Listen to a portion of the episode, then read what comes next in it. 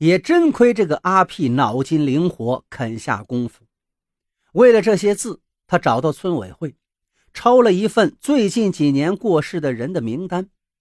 凡是名字中带有“红太阳辣椒加工厂”中某一个字的，阿屁就会找到他家里，打听有没有立过碑。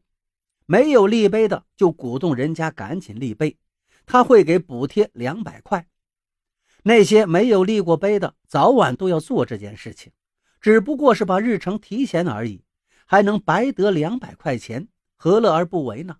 再说了，自己家里种的辣椒，还都指望着卖给阿屁一个好价钱呢。就这样，阿屁弄了七个字回来，就差一个厂字了。查遍了名单，也找不到名字里带厂字的。阿屁眼珠一转。就到邻村找了一个姓顾的老光棍，花了五百块钱，让他撒谎做了个假名字，骗到了这个字。听完老王打探回来的情报，李老先生怒极反笑了：“哈 哈呀，这个阿屁呀，真是个人才，只花了一千九百块钱就弄到了我的八个字，花花肠子是真多呀。”再说阿屁，腌辣椒味道很不错，推向市场之后，一下子就打开了销路，接到了不少订单。欢喜的阿屁整天乐乐呵呵的，他掰着指头算着，照眼下这个形势，明年就可以扩建厂房，增加规模了。再这么发展几年，他就可以跻身到富翁的行列中了。想到就做。阿屁是走门串户，鼓动村民们扩大种植面积，鼓吹他扩大生产规模的理想。不少村民也受到鼓舞，干脆小麦都不种了，搭起大棚种起了辣椒。村子里搞得是一派热火朝天。到了初冬时节，这一天忽然来了一帮执法人员，把阿屁的辣椒加工厂查封了。混乱之中。招牌也掉到地上砸坏了。原来阿屁改不了爱吹牛的毛病，在散发的广告当中，不但吹嘘他们做的腌辣椒是来自唐朝的宫廷秘方，还大言不惭地宣称，杨贵妃为什么那么漂亮，就是因为天天都要吃他们这种秘法腌制的辣椒。有的消费者觉得这样说简直太扯了，就到工商部门举报。被工商部门定性为虚假广告，赚的钱全都被罚没了。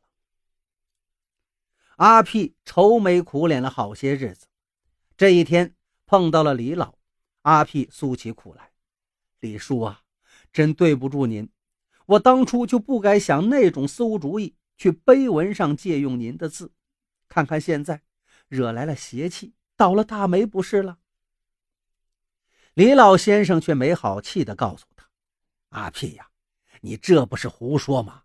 哪有什么邪气呀？是你的小聪明害了你。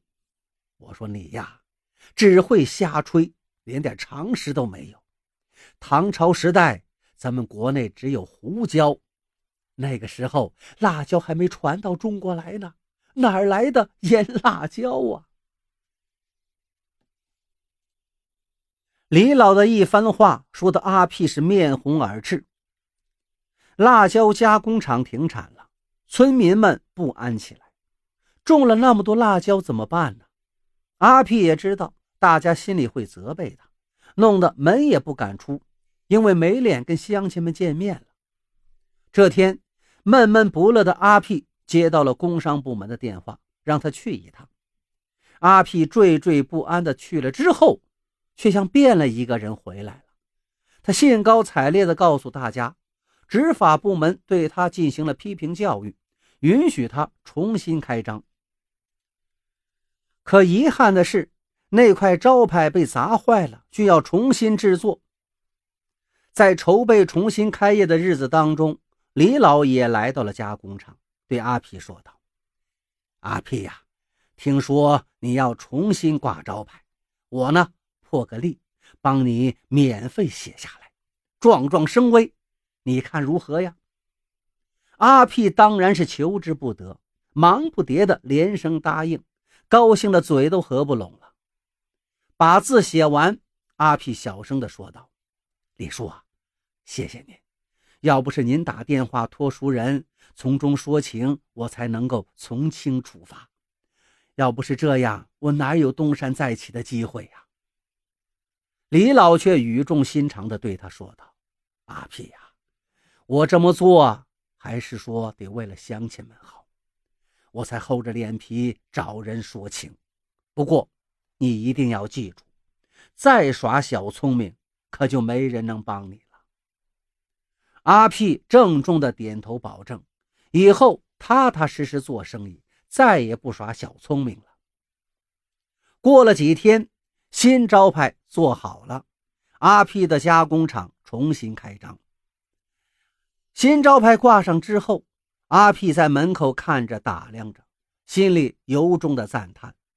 李老的字铁画金钩，气势辉煌，果然名不虚传。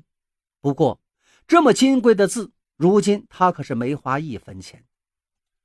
想到这儿，阿屁嘴里不由得哼起了欢快的小调。